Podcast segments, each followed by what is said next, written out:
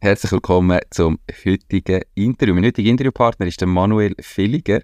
Er ist Geschäftsführer und Inhaber von der Blaser Baumanagement AG. Und wie man vielleicht am Namen an schon gehört, hat er die Firma nicht selber gegründet, sondern übernommen. Heute also mal ein bisschen anderes Interview eben mit jemandem, der eine Firma gekauft hat. So bin ich übrigens auch Unternehmer geworden. Ich habe auch nicht von Anfang an gegründet. Und darum freue ich mich mega auf das Gespräch und für alle, die zulassen, die sich entweder überlegen, vielleicht die Firma zu verkaufen oder natürlich auch denken, hey, mein eigenes Ding machen mit einer Übernahme, wird das sicher mega, mega spannend. Hallo und herzlich willkommen zum Mach dein Ding Podcast. Erfahre von anderen Menschen, die bereits ihr eigenes Ding gestartet haben, welche Erfahrungen sie auf ihrem Weg gemacht haben und lade dich von ihren Geschichten inspirieren und motivieren, um dein eigenes Ding zu machen. Mein Name ist Nico Vogt und ich wünsche dir viel Spaß bei dieser Folge vom Mach dein Ding Podcast. Die Podcast-Folge wird gesponsert von der Care for IT. Care for IT ist nicht nur ein wachsender, moderner IT-Dienstleister mit einem coolen, jungen Team, sondern setzt auch auf Nachhaltigkeit. Als stolzer 100% klimaneutraler Arbeitgeber bietet er dir die Möglichkeit, an zukunftsweisenden Projekten mitzuwirken, während du gleichzeitig aktiv zum Schutz von unserer Umwelt beiträgst. Profitier von tollen Benefits, coolen Team-Events und einer inspirierenden Arbeitsumgebung und werd Teil von einem Team, wo sich für eine nachhaltige Zukunft einsetzt. Du bist Support Engineer, Account Manager oder System Engineer? Dann bewirb dich jetzt unter www.careforit.ch/jobs. Hallo Manuel, schön bist du Wie geht's dir? Danke gut, freue mich aufs Interview. Ebenfalls. Ich habe gesagt, äh, du bist eben der Käufer in dem Sinn von der Blaser Baumanagement AG. Erzähl mal, was macht Blaser Baumanagement AG genau? Ähm, wie es der Name sagt, Baumanagement, unsere Kernkompetenz ist eigentlich so Kosten, Qualität, Termine, also äh, Kostenvoranschläge erstellen für ein Bauprojekt, nachher ganze Offerten einholen von den Unternehmern, Gipser, Maler, Elektriker etc. Werkverträge abschließen und wenn nachher der Bau startet, eigentlich vor Ort all das koordinieren, die ganzen Unternehmer, dass Termine stimmen, dass Qualität stimmt, dass das ausgeführt wird, wo der Kunde bestellt hat, die Rechnungen kontrollieren, die Baubuchhaltung machen, bis nachher eigentlich das Projekt abgeschlossen ist und der Kunde den Schlüssel bekommt und kann einziehen. Das ist so unsere Kernkompetenz, äh, der grösste Teil ist. Und was wir auch machen, sind äh, Bauherrenvertretungsmandate ähm, irgendein Bauherr einfach Beratung braucht, ähm, will er vielleicht sich für ein anderes ähm, Modell entscheiden, mit einem GU schafft oder so, aber sagt, es sollte ein Fachspezialist da, äh, den wir dann dort Prozess begleiten. Und so von der, von der Projekt her, sind das ähm, kleine Einfamilienhausprojekte oder sind das eher größere Projekte mit mehreren Wohnungen oder von A bis Z? Ähm, grundsätzlich eigentlich alles. Also wir machen dann mal ein Einfamilienhaus. Ähm, das grösste, wo wir haben, sind so 90 bis 100 Wohnungen Überbauung. Ähm, einmal Kindergärten, Schulhäuser, Bürogebäude und so. Ähm, in der Strategie haben wir so gesagt, äh, das Ziel ist so Bauvolumen so 3 Millionen bis 100 Millionen, dass man sich das vorstellen 3 Millionen sind so plus minus fünf Wohnungen. Also mhm. die ganz kleinen Objekte suchen wir nicht unbedingt, aber wenn es passt von den Ressourcen her und gewisse Anfragen sind, dann kann es auch sein, dass wir etwas kleiner sind. Also erst größere Einfamilienhaus sonst? Ja, genau, eher größere Einfamilienhaus. Wenn einer äh, Bauvolumen 3 Millionen äh, hat, macht man mhm. das auch. Und eben bei, den, bei den kleineren Projekten kommt es einfach immer darauf an, ob es äh, ressourcetechnisch oder vom Kunden her vielleicht äh, interessant ist äh, für uns. Ähm, und sonst versuchen wir uns eher zu fokussieren auf die Projekte, wo ein paar äh, Wohnungen mehr sind. Ja. Mhm. Du hast du die Firma gekauft. Ähm, ich nehme mal mit in den Prozess. Hast du aktiv längerfristig gesucht nach etwas, wo kannst du übernehmen Oder ist das eher so ein bisschen wie der Zufall passiert? Wie bist du überhaupt darauf gekommen, dass du sagst, ich wollte etwas kaufen? Sehr grosses Zufallsding. Ich habe äh, entschieden, gehabt, im Frühling 19 habe ich entschieden, ich wollte nicht mehr angestellt sein. Ich mich oft aufgeregt über interne Sachen, bin, äh, habe immer viel Inputs gebracht, was man könnte anders machen oder aus meiner Sicht anders machen. Ähm, und das ist eigentlich immer äh, versandet. Und dann ähm, ich auch mit meiner äh, Frau geredet und gesagt, ja, was soll ich machen? Es war eine Diskussion, die kündigen und suche noch einen neuen Job, vielleicht auch in einer höheren Position als Teamleiter oder irgendwie so. Ähm, und das Feedback von meiner Frau war dann eigentlich, gewesen, äh, das kannst du machen, aber in drei Jahren sind wir wieder genau gleich weit. In drei Jahren kommst du wieder heim und regst dich wieder auf äh, und so weiter. Ähm, mach dich lieber äh, selbstständig, mach dein, dein eigenes Ding. Sie unterstützt mich und hat dann auch gesagt, ja, es muss sein, jetzt immer in einer kleineren Wohnung und dann halt der Gürtel länger schallen und so. Sie war dort schwanger mit dem, mit dem ersten Kind. Dann ist natürlich schon so überlegst, selbstständig machen und äh, gleichzeitig älter werden und so. Habe dann entschieden, das zu machen. Ähm, die Firma von gründen im Hintergrund, das Administrative und noch angestellt gewesen, 100%. Und in dem Prozess hinein nachher äh, an einem Anlass bei uns im Dorf und das erzählt, äh, einen kennengelernt, der auch ein bisschen Immobilien investiert und so. Und dann Wochen später mit dem telefoniert, so nach dem Motto, ja, ich muss jetzt die ersten Kunden aufbauen. Dann hat er mir gesagt, ja, er hat im Moment gar nichts, aber er hat jetzt meine Kontakte, er meldet sich. Gut, abgehängt.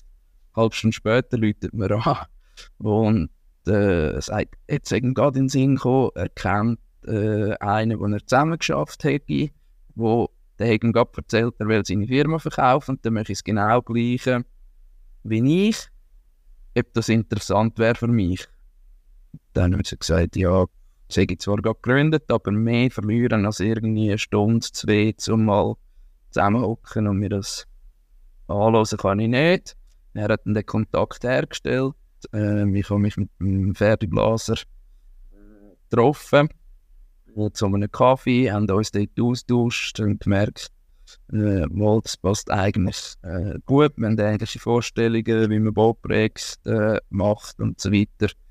Ähm, haben dann gesagt, ich treffe mich noch mit seinem Geschäftspartner, weil er einen Geschäftspartner, ähm, 45% von der Firmenanteil hat und noch einiges jünger war als er. Also der hat nicht ähm, verkaufen habe mich dann dort äh, mit ihm getroffen, gemerkt, ja, wohl, das funktioniert eigentlich auch.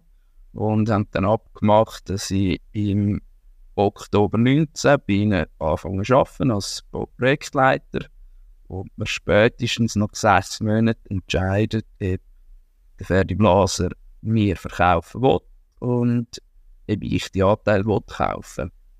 Und eigentlich dann so nach eineinhalb, zwei Monaten habe ich mir dann gesagt, ja, in fünf Monaten äh, weiss ich nicht mehr oder nicht viel mehr als jetzt. Und grundsätzlich bin ich eine ungeduldige Person.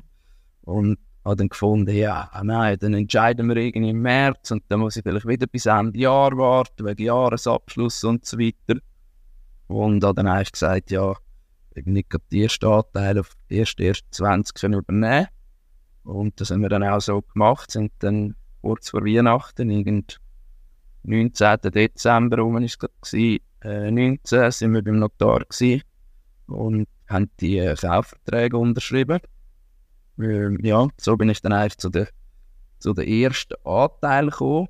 Angedenkt wäre gewesen, ähm, dass ich die 55 kaufe, ähm, vier noch an Tobias Hollweger äh, weiterverkaufen. Das war so ein Deal. Gewesen. Er hat noch Geld gegeben für den Verkauf, für den Kauf. Ähm, wir dann eigentlich 49, 51 äh, würden die Firma weiterführen. Dann im Januar die ersten 30 Prozent ähm, übernommen Pferdeblaser. Und ja, im Sommer 20, äh, Herbst 20 ist dann Jazzpartner Tobias Sollenweger ist gesundheitlich nicht gut gegangen. Er ist dann auf mich zugekommen und hat gesagt, er hat für sich gemerkt, er will eigentlich lieber äh, den Anteil abgeben und einfach noch als Bauprojektleiter arbeiten. Und ich bin an so einem Punkt gewesen, ja, was mache ich jetzt? Ihm alles abkaufen, irgendeinen suchen, der äh, mit mir einsteigt und habe mich dann entschieden, äh, ihm alles abzukaufen und bin stand jetzt äh, allein Inhaber von Blasenbaumanagement. Ja, das ist so kurz der Abriss, es von der ersten Idee selbstständig machen bis zu äh, jetzt Alleininhaber abgelaufen ist. Und wie groß ist die Firma denn vorher oder auch jetzt? Also weißt, kannst du noch etwas sagen, was hast du für ein Vehikel übernommen? Oder ist das irgendwie, sind das die zwei Leute gewesen und der Zeit? Oder hat es da noch mehrere Mitarbeiter gegeben? Kannst du etwas dazu sagen? Ja, es sind äh, mit ihnen als äh, Inhaber sind äh, sechs, sechs bis sieben Leute gewesen. Äh, bis Teilzeit auch. Äh, das so eigentlich übernommen. Dann relativ schnell auch gewachsen. Ähm, sind zeitweise äh, 14 Leute gewesen. Und jetzt im Moment sind wir mit mir zusammen sind wir 10 Leute. Stand jetzt. Mhm. Und auch, äh, also klar, Berdi Blaser äh, pensioniert nicht mehr da. Äh, gewisse Leute, wo wir uns entschieden haben, äh, uns zu trennen, weil es nicht passt hat. Und auch Leute, die von sich ausgegangen sind, weil, ich sage jetzt mal, ich habe sehr vieles gemacht, Firma umkrempelt, neue Kultur reingebracht, auch spezielle Sachen ähm, eingeführt, wir wahrscheinlich dann noch zu reden kommen. Äh, du weißt es ja schon. Genau. Ähm, und ähm, ja, dann verliert man manchmal auch Leute auf dem Weg. Jetzt noch zum Kaufprozess nochmal. Also eigentlich war ja dein Plan einmal vorerst nur knapp die Hälfte zu übernehmen und nachher einen Geschäftspartner zu haben, der die andere Hälfte hat. Dann hast du plötzlich irgendwie innerhalb von einem halben Jahr alles müssen übernehmen, was ja auch den Kaufpreis in dem Sinn verdoppelt. Ähm, und eine Firma mit sechs, sieben Leuten hat ja gleich einen gewissen Wert. Kannst du etwas sagen über den Kaufpreis? Und vielleicht sonst auch so, wie du das finanziert hast. Also hast du vorher so viel gespart, dass du gesagt hast, hey, ich kann da kaufen oder ähm, wie sieht so die Finanzierungsstruktur aus? Weil ich glaube, viele, die zulassen, können sich da mal auch nicht vorstellen, woher es denn so viel Geld sollen nehmen, um irgendwie eine Firma jetzt zu kaufen oder übernehmen. Ja, gerne. Also der Kaufpreis ist äh, zwischen 800.000 und 900'000 Franken. Äh, da kann man natürlich immer, äh, das ist immer sehr schwierig, was hat eine Firma an Wert. Äh, zum Beispiel mein Vater mich gerade letztes Mal wieder gefragt, dann zu viel zahlt für die Firma ist und das gerechtfertigt und so weiter. Und das ist natürlich vor allem, wenn man im Dienstleistungsbereich ist, äh, sehr schwierig zu beurteilen, was hat den Namen am Wert, äh, materiell und so weiter ist ja nicht mega viel rum, oder? Das sind die laufenden Projekte etc. Ähm, und ich hatte das Glück gehabt, ähm, dass mich die Eltern können, ähm, unterstützen mit, äh, mit der Finanzierung. Also ich habe dann zuerst ein Darlehen gegeben und das haben wir dann im Prozess in, jetzt hat man es noch ähm, umgewandelt in einen, in einen Erbvorbezug. Ähm, ich habe vier Geschwister, ähm, die haben dort auch, unterschrieben zur Kenntnisnahme, dass sie auch wissen. Und das ist einfach davon auszugehen, wenn es dann mal zum Erb kommt, dass ich wahrscheinlich äh, nicht mehr viel äh, wird erben oder im Worst-Case-Szenario dann müsste ich irgendwie etwas zurückzahlen mhm. äh, an meine Geschwister. Und der zweite Teil nachher, wo dann der Tobias Hollwegen, der Geschäftspartner, seine Anteile mir verkauft hat, ist er mir mit dem äh, sogenannten Verkäuferdarlehen entgegengekommen. Das heisst, es gehört zwar schon alle Anteile mir, er hat aber noch nicht alles Geld bekommen. Also er kommt das die äh, vereinbarte Tranche äh, kommt er nachher dann das, äh, das Geld über, oder? Mhm. Und das Ziel ist eigentlich, das zu finanzieren durch, ähm, durch Dividenden, wo man, wo man irgendwann äh, aus der Firma rausnimmt. Bei mir ist das jetzt so, weil ich die andere Firma schon gegründet habe, hat man dann, das ist nicht von Anfang an, hat man das nicht so gehabt, ähm, haben wir dann umstrukturiert, würde ich jetzt auch jedem empfehlen, der vielleicht so etwas macht, das geht von Anfang an so äh, zu machen. Also die Firma Blasenbaumanagement gehört nicht mir als Privatperson, sondern die gehört äh, mittlerweile heisst sie Villiger Beratungsmandat AG, spielt aber gar keine Rolle. Äh, so, so als Kürzel schon so war, habe ich sie dann umbenannt. Ich habe mal eine Villiger Baumanagement AG gegründet. Gehabt. Und das ist jetzt eigentlich meine Holding-Gesellschaft. Äh, also die äh, hebt 100% der Aktien von der Blaser Baumanagement. Hat den Vorteil, dass wenn man Darlehen drin hat, kann man Dividenden, die ausgeschüttet wird von äh, der Tochter, also der Blaser Baumanagement, äh, an die Holding. Ähm, die Dividendenausschüttung ist steuerfrei. Das heisst, man kann den vollen Betrag nachher brauchen, um irgendwelche Darlehen zurückzuzahlen. Wenn man die Firma privat hat und private Darlehen, dann muss man von der Dividende zuerst Steuern zahlen. Dann bleibt es halt von denen, ich sage jetzt beispielhaft 100 Franken, so bleibt nicht mehr 100 Franken übrig, um mhm.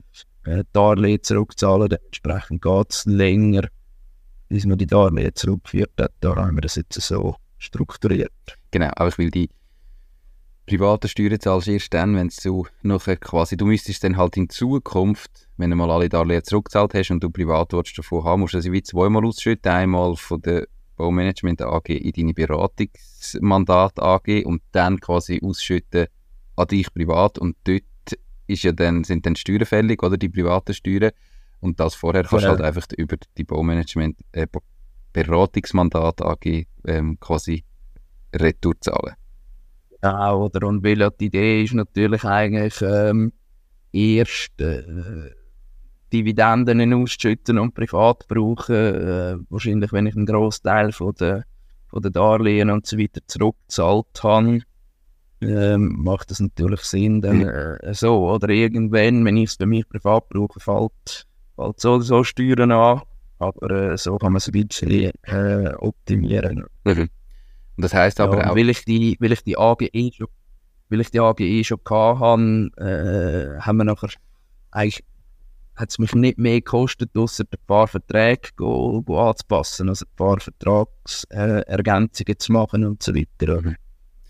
Und das heisst auch, dass Darlehen eigentlich nicht du privat hast, sondern die Darlehen, die hat die Firma, ähm, deine Villiger Beratungsmandat Firma das Verkäuferdarlehen genau, also und so. Darlehen, das der Tobias Wollenweger mir gewählt hat, genau, die hat äh, das Beratungsmandat AG ist äh, dort Schuldner. Dort haben wir es dann noch so gemacht, äh, weil ich nicht wählen dass er Risiken hat, wenn irgendetwas passiert. Ähm, bin ich einfach noch Privatbürger. Mhm. Und ähm, Erbvorbezug, die kann ja nicht, die Firma kann nicht einen Erbvorbezug machen, logischerweise die habe ich als Privatperson bekommen und gewähre jetzt eigentlich meiner AG, also der Holding, ein Darlehen. Also die Holding schuldet mir privat jetzt äh, Geld. Oder? Spannende Struktur. Ähm, also ich bin bei dir, es macht yeah. immer Sinn, dass man das einmal im Detail anschaut, wenn es äh, so weit ist, dass man sich mal überlegt, okay, ich sage jetzt bei einem kleineren Betrag, den man zahlt für eine Firma, macht da noch noch nichts aus, also muss man es nicht übertreiben mit der Struktur, aber wenn es natürlich dann bald eine Million ist, sollte man sich mal überlegen, wo kann das Sinn machen und wie kann man vielleicht da etwas einsparen. Ich weiß jetzt auch nicht, ob ich es effektiv gemacht hätte, wenn ich extra hätte müssen ein AG gründen und so weiter. Ich hatte die wie schon gehabt und dann ist es ein bisschen darum gegangen, ja, leist sie jetzt still, löst sie wieder auf oder was machst du mit deren und dann in der Diskussion mit dem Treuhänder haben wir dann gesagt, nein, eigentlich wäre es das Optimalste, wenn man die nützt, so als, als Holdinggefäß. Mhm. Hast du im Kaufprozess, eben, wie du gesagt hast, es ist immer schwierig, den Wert von einer Firma zu bestimmen, weil am Schluss ist der Markt, der sagt, was die Wert ist und was gezahlt wird. Ähm, das kommt ein bisschen darauf an, wer ist der Käufer, ähm, was hat der Verkäufer überhaupt für Ideen, für Ansprüche, wenn man zum Beispiel an einen Konkurrent verkauft, kann man vielleicht höhere Preise verlangen, weil der Konkurrent einfach natürlich will, unbedingt dich kaufen An eine Privatperson weiß man meistens, ist eher ein weniger. Dann kommt vielleicht auch ein Grosskonzern, der einen übernehmen Dann hat man tendenziell auch bessere Preise, die man kann rausholen kann. Also Management, dann muss man meistens auch entgegenkommen. Also das ist mega schwierig. In der Dienstleistung sowieso eben, wenn du jetzt noch einen mega grossen Fahrzeugpark, äh, Maschinenpark drin hast, weißt du schon mal, ja, das hat eine gewisse Substanz, was es noch schon Wert hat. wer hast du dir da beizogen in der Beratung und kannst vielleicht irgendwo auch noch auf eine Herleitung zu dieser Zahl eingehen? Also, wie ist der Wert entstanden? Ja, ich habe mir äh, Hilfe beizogen. Im, Im Nachhinein würde ich sagen, wenig Hilfe. Also, ja, ein Tipp von mir, wenn äh, jemand eine Firma kaufen und das nicht schon x-mal gemacht hat, äh, dass er entweder jemanden aus dem Umfeld hat, der vielleicht in dem Bereich schon Erfahrung hat oder länger Unternehmer ist und vielleicht mal eine Firma gekauft oder verkauft hat. Oder sonst gibt es auch Berater, die das machen. Ähm, ich habe dann einfach meinen äh, privaten Treuhänder äh, gefragt, ob er mal können die Zahlen anschauen und, und eine Bewertung machen und er hat dann anhand den letzten drei Jahresabschlüsse ähm, das berechnet. Da gibt es verschiedene Berechnungsmethoden. Äh, frage mich nicht mehr im Detail, wie die, wie die heißen. Es gibt irgendwie fünf verschiedene Methoden und er hat dann irgendwie das mit zwei bewertet und, und dann äh, zweimal die und ein ist der Wert und dann wieder durch drei teilt und ist dann auf, auf ein Ergebnis gekommen. Ähm, und ähm, von dem Wert ähm, habe ich dann eigentlich gesagt, ja, mal das, was der Verkäufer wette, oder er hat mal eine Zahl gesagt, was, zu welchem Preis er es verkaufen will. Und ich dann gesagt, ja, mal, das stimmt überein, das ist plus minus deckungsgleich gewesen, oder? Und darum habe ich dann gesagt, ja, ist gut, der Preis passt und habe nicht ähm, gross äh, verhandelt, oder? Mhm. Was im Nachhinein so ein bisschen der Nachteil ist, wenn man es einfach so rein Buchhaltungsabschluss macht, ähm, das bildet natürlich die Vergangenheit ab. Also das zeigt äh, die Vergangenheit und äh, ich sage jetzt mal im Dienstleistungsbereich die, die laufenden Projekte ähm, werden dort nicht bewertet oder mhm. ähm, der Bestand von der IT-Infrastruktur oder im Fahrzeugpark oder so ähm, sieht man dort nicht, oder? Oder fließt nicht ein okay. äh, im Firmenwert. Oder? Das ist jetzt eigentlich eine Lehre, die ich gemacht habe, oder das eben vielleicht zu blauäugig oder zu wenig genau äh, mich beraten lassen habe. Diese Themen habe ich wie äh, zu wenig Beachtung geschenkt, oder? So, ja, und da hast du super Chance, bestehende Firma, bestehende Aufträge und so weiter. Ähm, ja, und hat nachher dann halt Sachen gegeben, wo man gemerkt ja, oder wo wir jetzt investieren und so. Aber die Frage ist immer, hätte ich dann verhandelt und die Sachen gemerkt, ja, vielleicht wäre es dann gar nie zu einem Kauf gekommen. Wie du gesagt hast, dann hätte es vielleicht einen anderen Interessent gegeben, der den Preis gezahlt hat oder sogar noch mehr gezahlt hat, oder? Mhm. Das weiß man, schlussendlich weiß man das nicht. Das ist äh, wie Vergangenheit und ähm, ich tue das ein bisschen abbuchen als Lehren für die Zukunft, falls man wieder mal okay. etwas wegkaufen oder irgendetwas in die, die Richtung macht. Ja. ja, eben. Schlussendlich sagt der Verkäufer, ich will so viel, der Käufer sagt, ich möchte so viel zahlen und dann gibt es eine Verhandlung, wo man sich dann irgendwo auf einen Betrag einigt. Eben, es gibt x verschiedene Methoden, um einen äh, Wert bewerten und da kann man von wenig bis viel kommt alles raus. Darum muss man es am Schluss irgendwie dann einfach muss man sich finden und halt einen Deal ähm, ja, machen. Meistens irgendwo ein bisschen zwischen, im Normalfall ist es so, der Verkäufer will möglichst viel und der Käufer will möglichst wenig zahlen und dann muss man sich irgendwo finden. Aber sicher auch spannend, eben, gerade wenn es natürlich ein substanzieller Betrag ist, auch für einen selber, ähm, macht schon Sinn, dass man so eine sehr gute Due Diligence macht. Ähm, also das heißt wirklich nicht nur einfach mal die vergangenen Zahlen anschaut, sondern so wie du gesagt hast, einmal wirklich schauen, ja, aber was fällt in der Zukunft an, gerade jetzt in dieser ganzen Digitalisierungsgeschichte, wo wir sind, sind wir da gut aufgestellt oder muss man da in den nächsten Jahren mega viel aufholen, was gerade dann, wenn der Vorgänger eben so kurz vor der Pensionierung ist, häufig ein der Fall ist, weil er häufig sagt, ja, jetzt so vor der Pensionierung mache ich nicht mehr die grössten Umstrukturierungen und Digitalisierungsprojekte, sondern es soll dann irgendjemand Neues machen. Ich tue es jetzt noch so ein bisschen auslaufen lassen. Ähm, das sollte man sicher unbedingt beachten. Und was ich auch noch einen guten Tipp finde, ist, wenn ihr eure Bank zuzieht und einfach mal sagt, hey, kann man einen Teil davon finanzieren über ein Bankdarlehen. Und vielleicht macht man es am Schluss gar nicht und sagt, hey, ihr seid zu teuer, das Darlehen ist zu teuer. Aber die Bank macht natürlich eh eine Berechnung und die wollen wissen, ja, ist das finanzierbar für uns? Wie groß ist das Risiko? Was sind wir der Meinung, hat das Wert? Und dann gibt es einfach so auf die ganze Situation nochmal einen weiteren Blickwinkel von einem Neutralen, wo eher auf der Käuferseite ist, was die Bewertung angeht, weil er sagt, der Käufer ist nachher unser Risiko. Ähm, und das wäre einfach so ein Tipp von mir, wenn ihr etwas kauft, geht mal auf eine Bank zu und schaut, was sagen sie zum ganzen Deal, was sagen sie zum, zu der Bewertung von der Firma, wie viel kannst du über eine Bank finanzieren, zu welchen Konditionen. Ähm, auch wenn ihr nachher am Schluss nicht einmal ein Darlehen braucht, es gibt einem noch ein besseres Gefühl damit.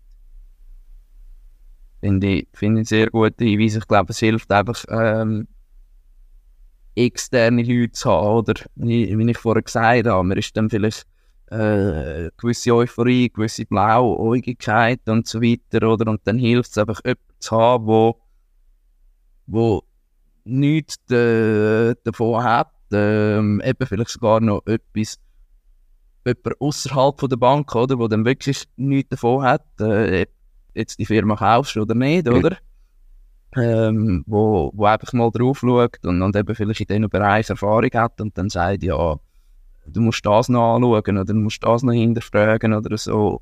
Das hilft sicher einfach. Oder? Die Podcast-Folge wird gesponsert von der Baluas. Bei der Baluas findest du alles rund ums Firma gründen. Sei das, wie man einen Businessplan erstellt, wie man die Mehrwertsteuer verrechnet, welche Rechtsform zu deinem Unternehmen passt. All diese Infos und viele weitere Kundenvorteile wie eine kostenlose Webseite findest du unter paloas.ch firma-gründen. Und übrigens, sie übernehmen auch einen Teil von deinen Gründungskosten. Alles auf paloas.ch firma-gründen. Definitiv. Ich möchte den Verkaufsprozess oder den Übernahmeprozess so im Interview mal abschließen und dann mehr auf so den Prozess eingehen, der nachher passiert. Du hast vorhin schon kurz angeteasert, du hast ja dann relativ vieles umstrukturiert.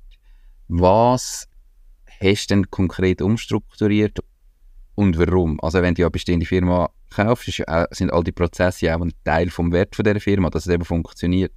Warum hast du alles umstrukturiert und wie ist es denn jetzt neu oder was sind so die Hintergründe gewesen? Also ein grosses Thema ist sicher ähm, ganze Digitalisierungsgeschichte. Also wir sind wie, wie viele kleine KMUs und so weiter sind wir ähm, noch stark papierlastig äh, unterwegs gewesen. Also wir haben da Regal voll Bundesordner. Ähm, so relativ viele Bundesordner gehabt mit irgendwelchen Bergverträgen, Rechnungen äh, drinnen und so weiter dort habe ich sicher angesetzt, dass wir das alles äh, digital verfügbar haben. Ähm, nachher in der, der grundsätzlichen äh, Ausstattung EDV-mässig, also ähm, als ich angefangen habe, war eigentlich der Standard, gewesen, dass alle äh, Desktop-PC haben, oder? Und eigentlich im Büro sind oder ähm, auf Baustelle raus jetzt in unserem Bereich und dort hat es einfach das Nadel dabei gehabt.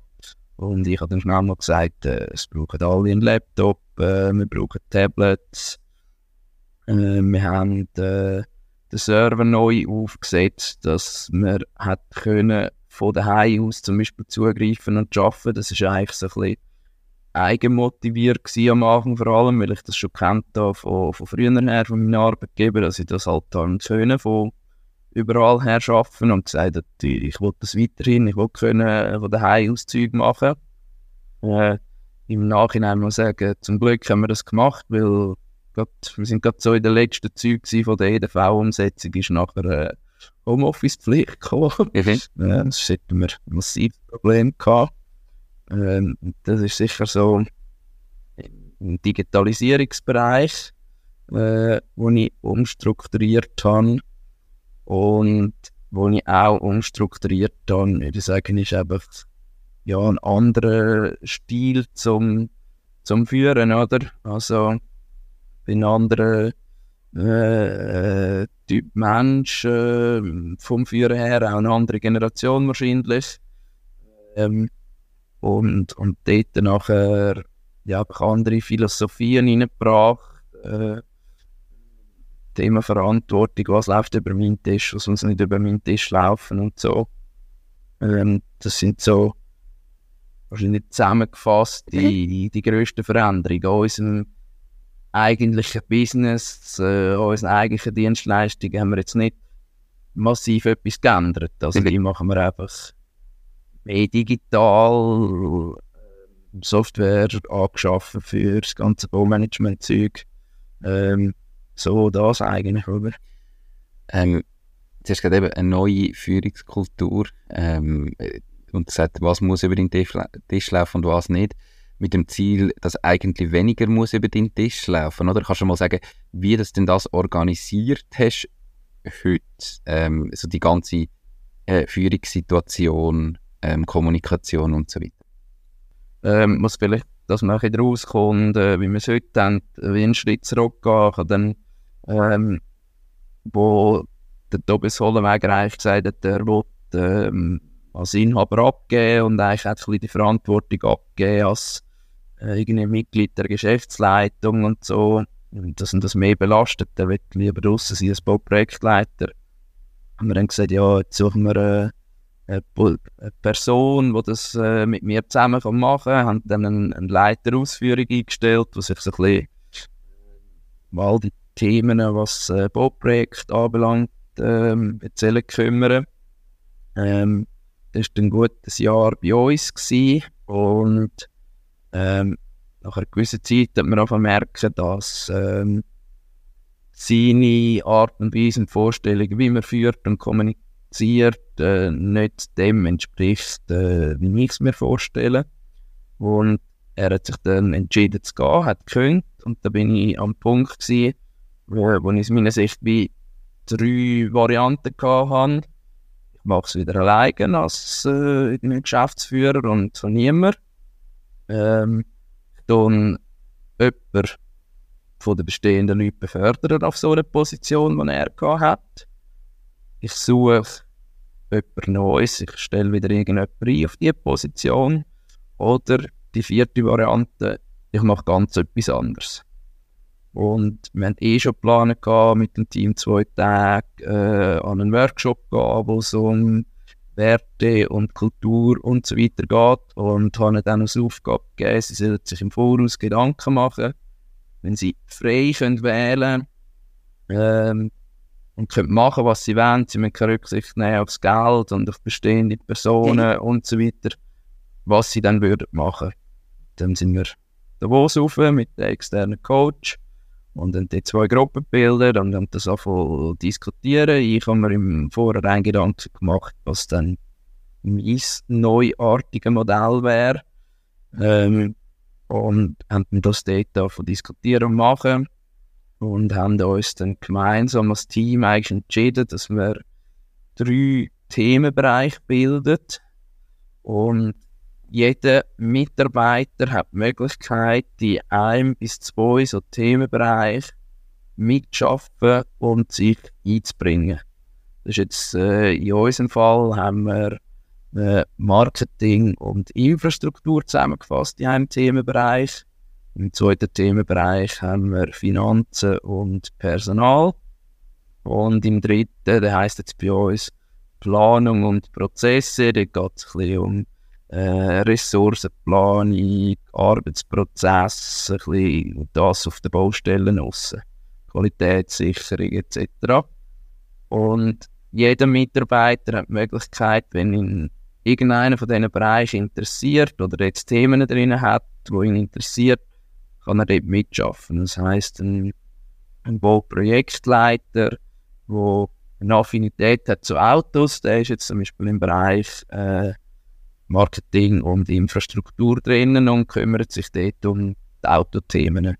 Genau. Wo gewisse Affinitäten zu IT ist im Bereich IT drin oder irgendein Marketing oder finanztechnisch etwas will machen. Und diese Bereiche organisieren sich mehr oder weniger selber. Äh, das ist die Idee auch, dass die einmal im Jahr untereinander diskutieren, wer leitet den Bereich. Also ich habe das nicht bestimmen, wer dort der Bereichsleiter ist, sondern die haben das untereinander diskutiert. Und die Idee ist auch, dass sie die Diskussion jährlich wiederholen und sagen, ist der, es leitet, immer noch der Richtige oder sind wir der Meinung, ähm, es braucht, äh, braucht einen Wechsel. Und angefangen haben wir dann, dass wir gesagt haben, ja, wir haben alle zwei Wochen, habe ich mit den äh, drei bzw. vier Bereichsleiter, die einen sind äh, Co-Bereichsleiter, die machen das zweite, ähm, alle zwei Wochen eine Sitzung. Irgendwann haben wir dann gemerkt, ja, das ist zu viel und das braucht es gar nicht und so. Mittlerweile treffen wir uns äh, zwölfte hoch einmal pro Quartal und dann dort äh, Quartalsziel abgleichen ähm, und einfach schauen, dass über die ganze Firma die, die Ziele, die wir uns setzen, dass die passen und aufgehen.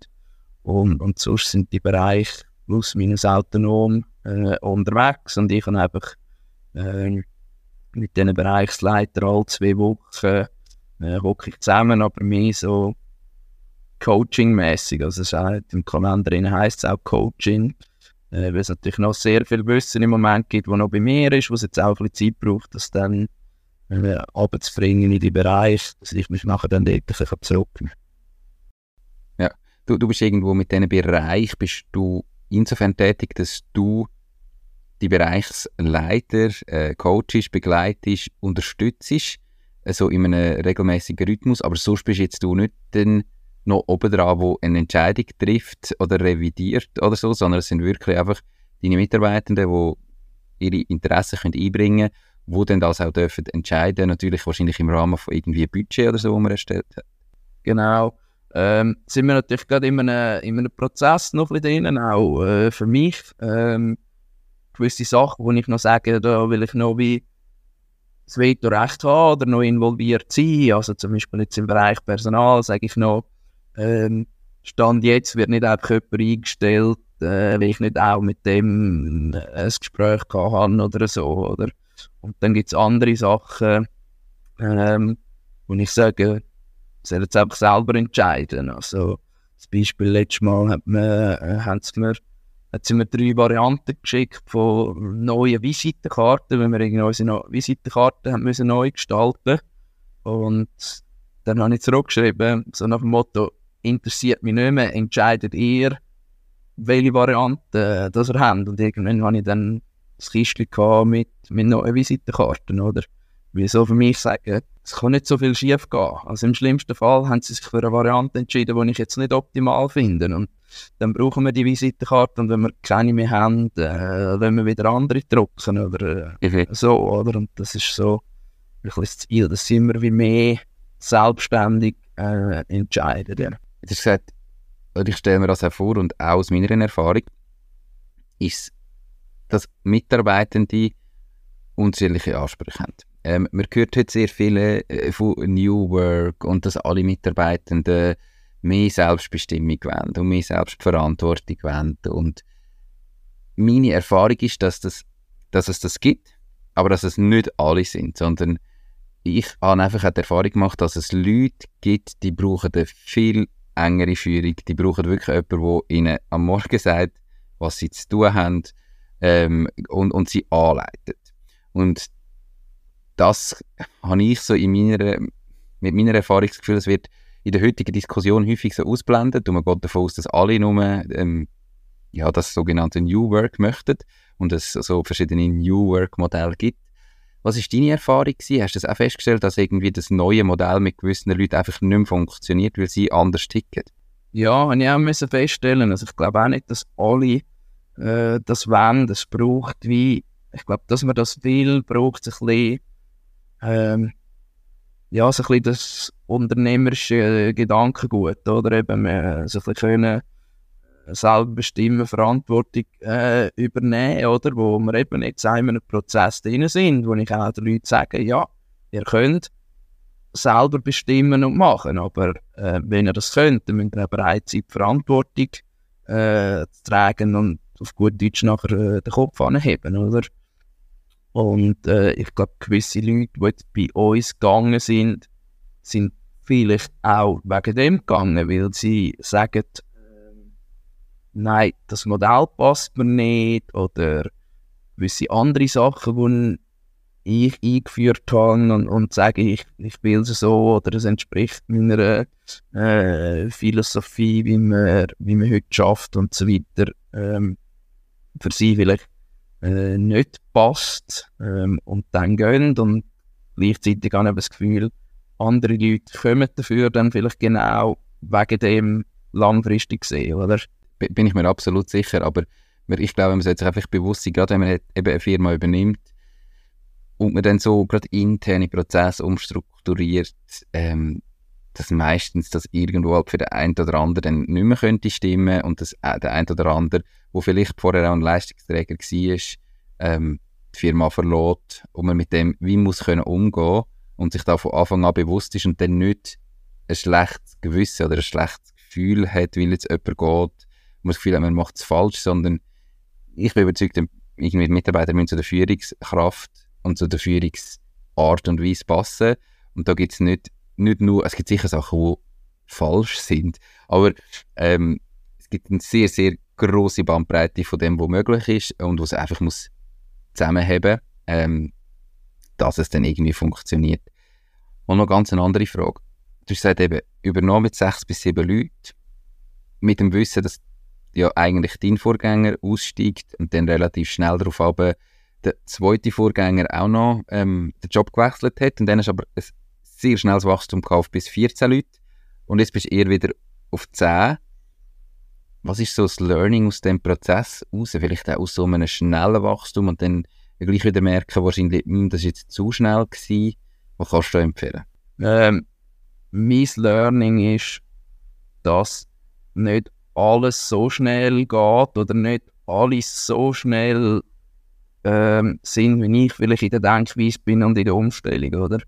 Eben, wir haben vorher Veränderungen angesprochen und ich bin vom Charakter her jemand, wo ich gerne neue Sachen, probiere Sachen aus, ähm, ähm, bin auch bereit, eben gewisse Risiken einzugehen, habe wenig Probleme, wenn halt mal irgendetwas schief geht oder nachher müssen anstehen und mich entschuldigen und das wieder ausbaden. Äh, das Learning ist aber, dass das definitiv nicht alle sind, oder? Es gibt sehr viele Leute und ich würde sagen, der Anteil ist grösser von denen, die äh, Mühe haben mit Veränderungen, die neue Sachen, ähm, Respekt haben davor oder sogar gewisse Ängste nachher haben und so weiter, oder? Das ist so ein bisschen das auf, auf der personellen Seite und, und das andere ist, dass einfach das auch ähm, sehr viele Ressourcen braucht, oder? Also ähm, sei es jetzt zeitliche wie auch äh, finanzielle Ressourcen, ein, äh, starkes Wachstum, oder? Ähm, und dass man dem vielleicht dann zum Teil wie nicht kann gerecht werden und dann eben Sachen schief gehen oder äh, man sich auf die falschen Sachen konzentriert. Ja. Du bist Unternehmer geworden, weil du äh, vorher irgendwie gemerkt hast, meine Vorgesetzten, egal was ich einbringe, es versandet, irgendwie läuft vieles schief und ich habe das Gefühl, ich könnte es besser machen. Aber Unternehmer sein, also vorher hast du ja viel mehr auch Fachkraft arbeiten gehabt, wo du siehst, was du machen Und unter Unternehmer sein ist ja dann viel mehr wie das, oder? Es, es gehen plötzlich wahrscheinlich Aufgaben, eben Abteilungen auf, wo du vielleicht vorher gar nicht Gedanken gemacht hast, dass das braucht und was das ist. Was, und ich glaube, wenn du gründest, machst du halt den Prozess von Anfang an mit und die Risiken sind kleiner, weil im Normalfall, ich denke, vielleicht hast du nicht ganz so viel investiert. Wenn jetzt du gesagt hättest, du machst die Baumanagement selber, dann hättest du am Anfang ja jeden Prozess einfach mal so können aufbauen, wie du möchtest. Und irgendwann, wenn du wachst, kannst du einen Mitarbeiter einstellen und du wachst mit dem mit. Und in deinem Fall war das viel ein grösserer Schritt aufs Mal gewesen, von ich möchte mein Ding machen und dann ah, ich übernehme. Auf der einen Seite zahle ich ganz viel Geld dafür und habe gerade ganz viele Mitarbeitende, die ich die Verantwortung schon jetzt trage, wo auch Prozesse vorhanden sind, die ich eigentlich gerne anders machen und eben möchte ändern und anpassen. Was ist so am meisten anders an, an dem Unternehmer sein und am Unternehmerjob, wie du es dir vielleicht vorher vorgestellt hast? Anders, als ich es mir vorgestellt habe. ich würde sagen, anders ist nicht viel. Ähm, was, was anders ist jetzt in meinem äh, Ding ist, Verantwortung ist grösser als das, was ich vielleicht ähm, den Gedanken hatte, wo ich eingestiegen bin, oder? Weil ich denke, ja, ich habe dann äh, einen Geschäftspartner, wo der ist schon seit x Jahren Unternehmer und, und dann gehört dann auch die Hälfte von der Firma und so weiter. Und dann an den Punkt zu kommen, wo der Verein merkt, alles ist mehr und äh, irgendwie finanzieren soll, äh, können sollte es auch noch und ähm, wo ich ihm gesagt habe, ja, ich übernehme die Aktien und so, habe ich mir gesagt, ja, ich weiß eigentlich noch nicht 100%, wie ich das finanzieren, aber äh, es wird irgendeine äh, Lösung geben und so weiter. Ähm, das ist sicher anders rausgekommen.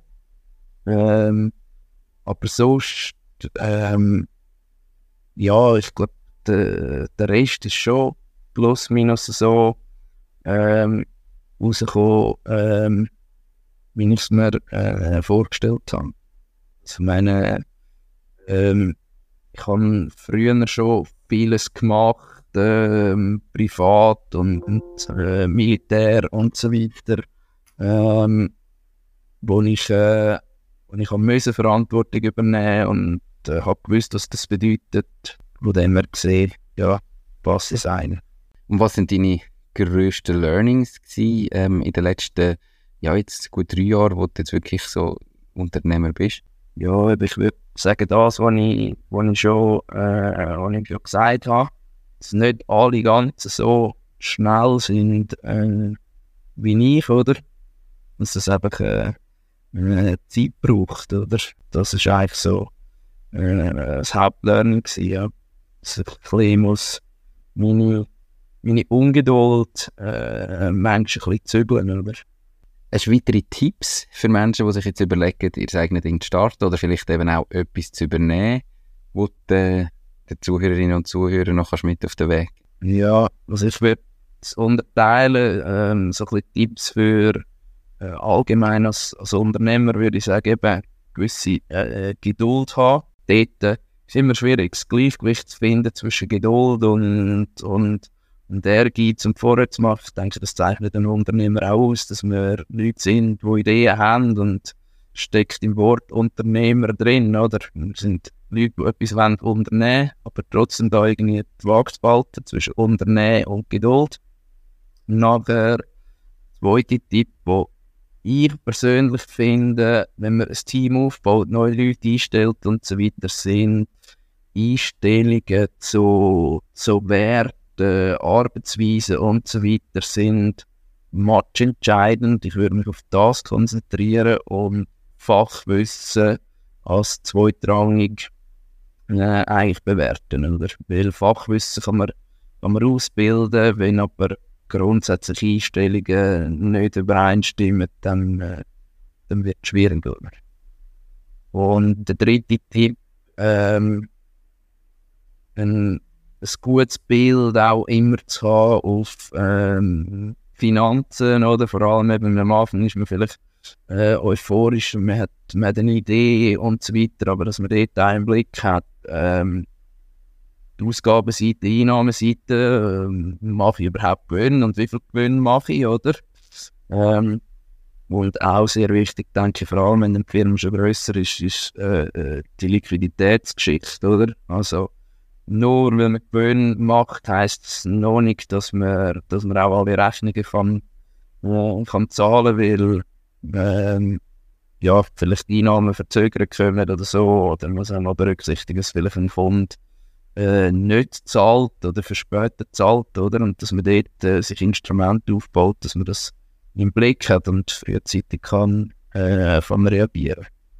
Das sind so Tipps als allgemeiner Unternehmer und wenn ich wieder würde kaufen oder wenn jemand müsste Tipps geben, wo will eine Firma kaufen, dann würde ich sagen, Firma genauer anschauen, eben nicht nur so ein bisschen Finanzzahlen in der Vergangenheit, sondern versuchen, möglichst gut herauszufinden, wie, wie ist denn die Infrastruktur, ähm, wie ist, äh, äh, wie sind die Arbeitsprozesse, vielleicht bis zu, wie ticket alle Mitarbeiter, oder? Also dass ich versuche herauszufinden, was haben die Mitarbeiter verwehrt, was haben sie für Einstellungen, stimmt das überein mit dem, was ich gerne hätte, will ich die als, als Mitarbeiter haben, oder muss ich kaum, nachdem ich gekauft habe, mich sowieso trennen von denen, dann haben sie nämlich auch nicht, nicht wirklich äh, einen Wert, oder?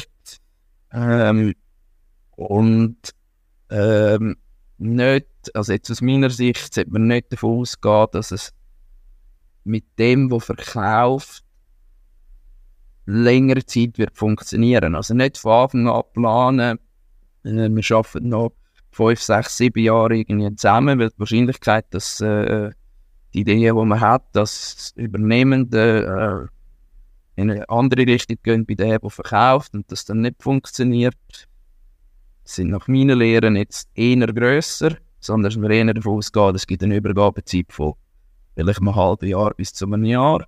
Und sollte man dann feststellen, dass es super funktioniert und beide wären froh, wenn wir noch ein bisschen länger zusammen arbeiten dann kann man immer dann noch äh, einen Vertrag machen, oder? Ja, das sind so die drei Lehren aus dem Firmenkauf. Perfekt. Ähm, äh, drei super Tipps auf, auf beide Ebenen, ähm, wo ich denke, kann man wirklich, kann man sich nur zu Herzen nehmen und ähm, muss man sich bewusst sein, äh, Liquidität ist am Schluss einfach das A und O. Wenn man die Rechnungen nicht mehr zahlen kann, dann hat man das Problem. Oder wenn man dann sogar die Löhne nicht mehr zahlen kann, umso mehr. Ähm, und ja, wirklich, also auch der Übernahmeprozess eben, ich habe ja selber auch eine Firma übernommen damals, ähm, um so meine Sicht noch drauf zu bringen. Einerseits haben wir zwei Vorgänger gehabt und wie es bei dir ist, ist es dann auch so mit einem Vorgänger hat das super funktioniert, der ist bis heute dabei, da haben wir ein super Verhältnis, das, das passt einfach. Ähm, und vom zweiten haben wir uns dann aber auch deutlich schneller müssen trennen, wie es ursprünglich angedenkt war, weil man einfach gemerkt hat, es funktioniert nicht. Ähm, dass man sich da bewusst ist. Ich habe ähnlich wie du dann auch früher mehr äh, Geld müssen nochmal aufnehmen und mehr müssen finanzieren, wie in der ursprünglichen Planung mal andenkt. Das erhöht zwischenzeitlich definitiv den Druck. Ähm, bei mir ist aber so viel Zeit dazwischen gewesen, dass ich die Firma so viel besser kannte, dass ich am zweiten Schritt dann auch eben noch mehr gewusst, ja, was ist, was ist vielleicht wirklich wert. Ähm, vielleicht auch gemerkt, ja, die erste Zahlung habe ich für die damalige Situation wahrscheinlich ein bisschen zu viel gezahlt. Ähm, aber es war eben auch eine riesige Chance gewesen und die sieht man und die will man packen und ich glaube, man sollte nicht jeden Rappen umtrüllen, sondern es sollte irgendwo eine Zahl sein, die für beide passt, weil eigentlich ist es immer gut, wenn der Verkäufer ja eben noch ein bisschen im Boot bleibt, seine Kontakte noch ein bisschen spielen lassen, einen richtig kann einführen. Ähm, also das ist immer eine schwierige Situation, aber das muss man sich einfach bewusst sein. Und auf der anderen Seite ist halt wirklich meiner Meinung nach der Vorteil von etwas übernehmen, je nachdem, was du übernimmst. Du hast ab dem ersten Tag irgendwie einen Cashflow, du hast Umsätze, du hast Kunden, du hast einen Namen. Du kannst einfach auf etwas Bestehendem aufbauen und das dann halt ein bisschen anpassen und wachsen lassen und du fährst nicht bei ganz null an, was definitiv auch ein Vorteil ist. Ich glaube, ich würde es immer wieder machen. Oder? Ich habe dann auch zwischenzeitlich überlegt, ja, jetzt das richtige Knie und so weiter. Eben, wenn du merkst, äh, es funktioniert nicht mit dem, was du verkauft hast und so weiter, ein gewisse Probleme zum Vorschein. Aber es gibt einfach ganz andere Möglichkeiten, oder? Also ich könnte jetzt nicht, äh, wenn ich selber gegründet hätte, keine Gedanken machen über ein neuartiges Führungsmodell und, und irgendwelche solche Geschichten, oder? Dann wäre ich tagtäglich selber irgendwie draussen am örtliche Bauleitung machen und so weiter. Und das ist eigentlich auch die Hauptmotivation für mich, weil ich gemerkt habe, ähm, meine Interessen verlagern sich immer mehr Richtung eben Personalführung, äh, strategische Überlegung, Arbeitsprozesse und so weiter. Und wenn das Themen sind, wo das Herzblut dafür schlägt, dann bin ich der Meinung, da kann man mit der Firmenübernahme schneller sich um die Themen kümmern und, und seinen Arbeitsalltag äh, bestreiten und seine 8,5 oder zwölf Stunden oder noch mehr als Unternehmer äh, arbeiten. Und wenn man selber gründet, muss man halt äh, zuerst Basisarbeit machen. Absolut. Ähm, das ist definitiv so. Hey Manuel, merci vielmals für deine Zeit, äh, dafür, dass du deine Erfahrungen mit uns teilt hast, also offen und ehrlich kommunizierst. Das hat man selten, dass jemand so offen über den Kaufpreis redet, über die Zahlen redet. Ähm, merci viel, viel mal. Ganz viel Erfolg weiterhin und dir noch ganz einen schönen Tag. Merci gleichfalls. Wünsche dir auch. Ciao, Nico. Macht's gut. Ciao, ciao. Das war es auch schon mit dieser Podcast-Folge. Ich bedanke mich ganz herzlich fürs Zuhören. Ich würde mich außerdem extrem freuen, wenn du auf meine Webseite www.mach-deis-ding.ch wirst gehen und dich dort in mein Newsletter einträgst. Damit kann ich dich über neue Folgen und Themen, die dir helfen, dein eigenes Ding zu starten, informieren. Nochmal danke vielmals fürs Zuhören und bis zur nächsten Folge vom Mach dein Ding Podcast. In dem Sinn, alles Gute und bis dann, dein Nico.